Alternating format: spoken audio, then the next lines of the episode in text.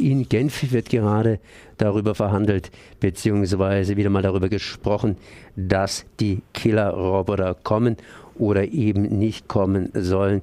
Künstliche Intelligenz heißt das Ganze, das heißt autonome Waffensysteme. Wir in Baden-Württemberg, wir haben da auch einen Rüstungsstandort in der Nähe von Tübingen. Aber reden wir mal zuerst mit Christoph Maischka von der IMI, Informationsstelle Militarisierung und diesmal Tübingen. Also hüpfen wir mal nach Genf und sagen zuerst einmal nach Tübingen Hallo. Hallo. Ja, servus. Das heißt, was machen wir in Tübingen? Das heißt, was läuft in Tübingen gerade? Also in Tübingen äh, wird gerade viel gebaut und viel Geld ausgegeben. Ähm, Im Zuge der sogenannten Cyber Valley Initiative wurde im Dezember 2016 schon ins Leben gerufen. Die Idee ist, die Region zwischen Tübingen und Stuttgart zum äh, bundesweit wichtigsten Forschungsstandort für künstliche Intelligenz und maschinelles Lernen zu machen. Und dafür hat sich das Land, die Max-Planck-Gesellschaft, die Unternehmen Daimler, Porsche, BMW, Amazon, ZF Friedrichshafen, ähm, die Universitäten Stuttgart und Tübingen zusammengetan und bilden jetzt ebenso gemeinsame Forschungsgruppen zu Unterthemen der künstlichen Intelligenz. Das Land äh, zahlt Gebäude, zahlt Professuren, die Industrie zahlt Professuren an den Universitäten. Amazon baut ein Entwicklungszentrum und das wird alles so zu so einem großen Brei gemacht.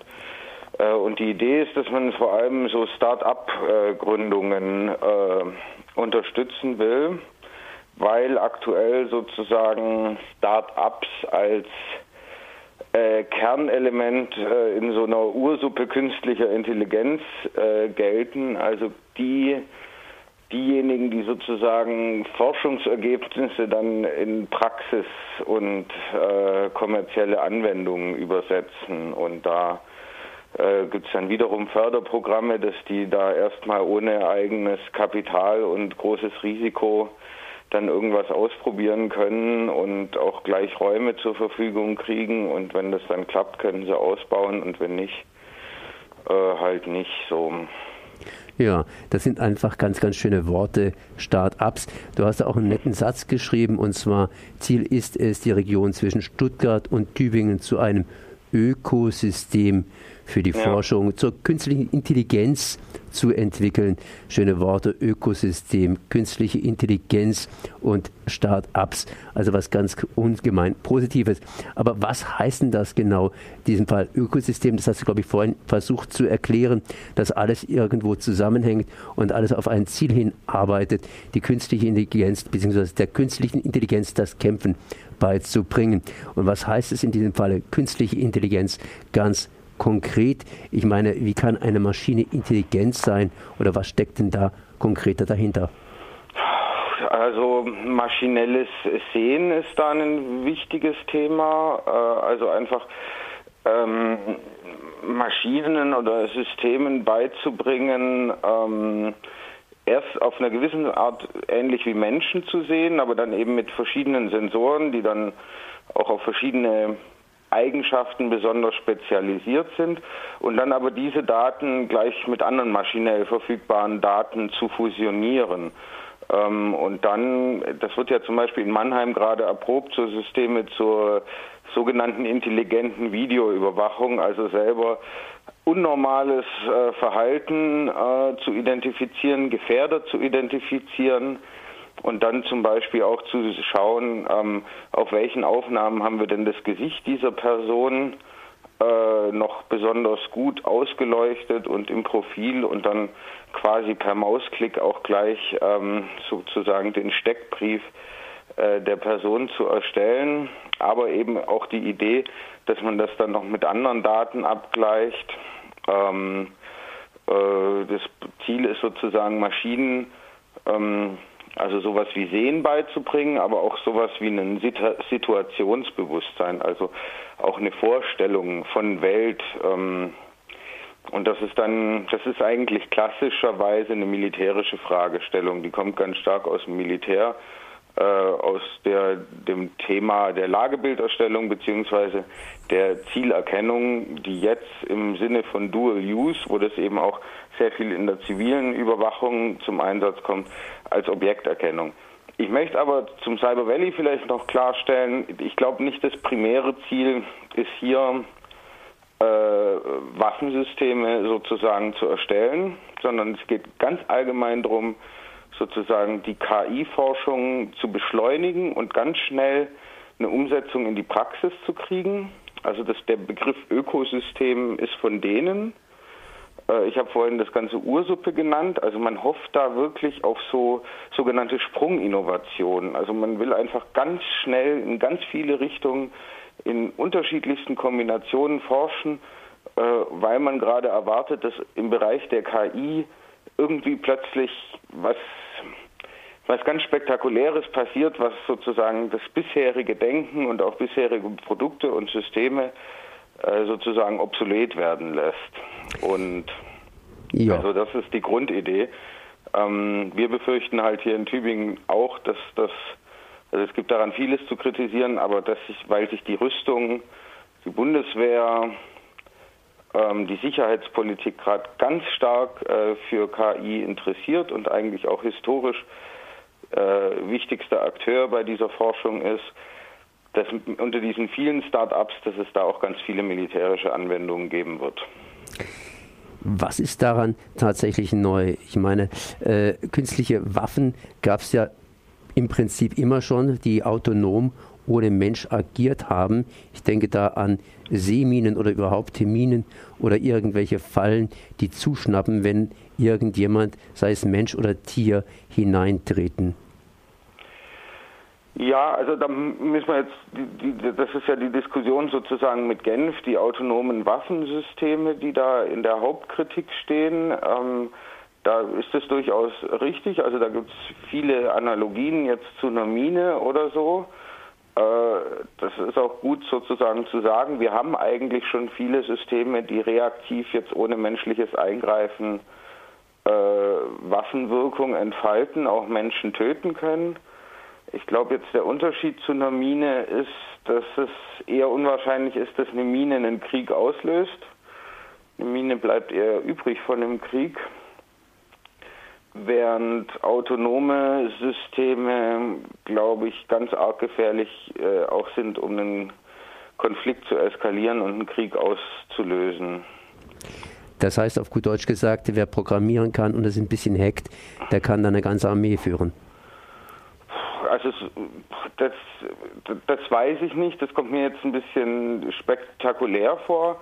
Was ich aber auf der anderen Seite weiß, ist, dass tatsächlich schon sehr konkret mit sogenannten Drohnenschwärmen geplant und überlegt wird. Äh, nehmen wir das Beispiel Syrien. Da gab es schon in der Frühphase des Konflikts sehr konkrete Überlegungen, weil es hieß, die haben eine relativ gute Luftabwehr, die haben eine dicht besiedelte Küste und wenn da, wenn man da gleich mit bemannten Flugzeugen kommt, wird man viele Verluste haben. Und dann war tatsächlich eine der Überlegungen, da alles, was man sozusagen an unbemannten Systemen hat, erstmal drüber fliegen zu lassen äh, damit man die Luftabwehrstellungen auch entdeckt, damit man die angreifen kann. Ähm, also so ganze Schwärme da loszulassen, die sich dann halt auch automatisch oder auch autonom ihre Ziele suchen müssen und sozusagen erst nach dieser ersten Angriffswelle von Schwärmen ähm, dann mit bemannten Systemen hinterherzukommen. Also äh, diese, diese Szenarien gibt es schon. Und wenn wir uns jetzt anschauen, dass in Syrien sind Flugzeuge, Kampfflugzeuge äh, der Türkei, Syriens, äh, auch Israels ähm, schon abgeschossen worden ähm, durch Luftabwehr. Ich glaube aber, dass es da jeweils eine sehr konkrete Überlegung gab, ob man das macht oder also wie viel Eskalation man riskiert oder nicht.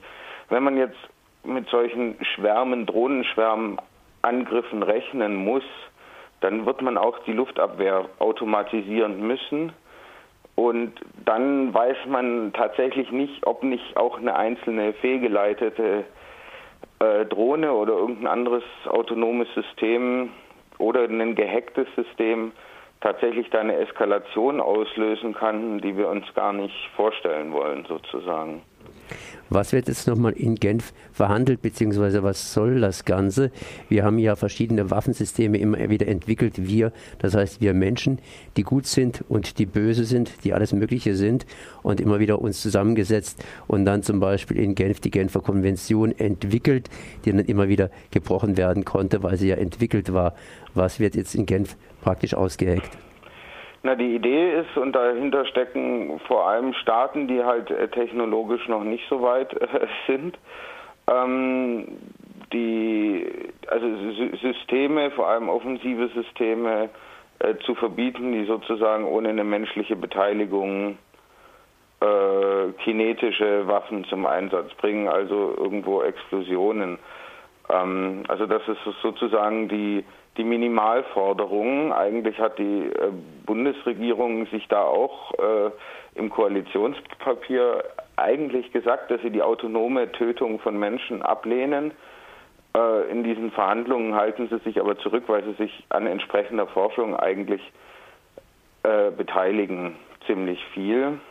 Und die anderen NATO-Staaten das auch machen und im Grunde genommen auch innerhalb der NATO auch der Bundeswehr oder auf jeden Fall im Verteidigungsministerium davon ausgegangen wird, dass man technischen Fortschritt oder technische Überlegenheit einfach militärisch nutzen muss und in eine militärische Überlegenheit umsetzen muss. Also im Grunde haben wir da auch wesentlich einen Konflikt äh, einerseits zwischen technologisch entwickelteren Staaten, auch offensiveren Staaten und weniger entwickelten, vielleicht auch weniger offensiven Staaten der anderen Seite haben wir da einen Konflikt zwischen den Staaten und ihren Armeen und den Zivilgesellschaften, die sowas eben überwiegend auch ablehnen. Ähm, ich halte es jetzt nicht für besonders aussichtsreich, äh, äh, die Versuche, da einen Verbotsvertrag auf internationaler Ebene zu erwirken, aber es ist schon gut, äh, sozusagen mal darüber zu, zu, diskutieren, auch darüber zu diskutieren, was ist eigentlich schon im Einsatz.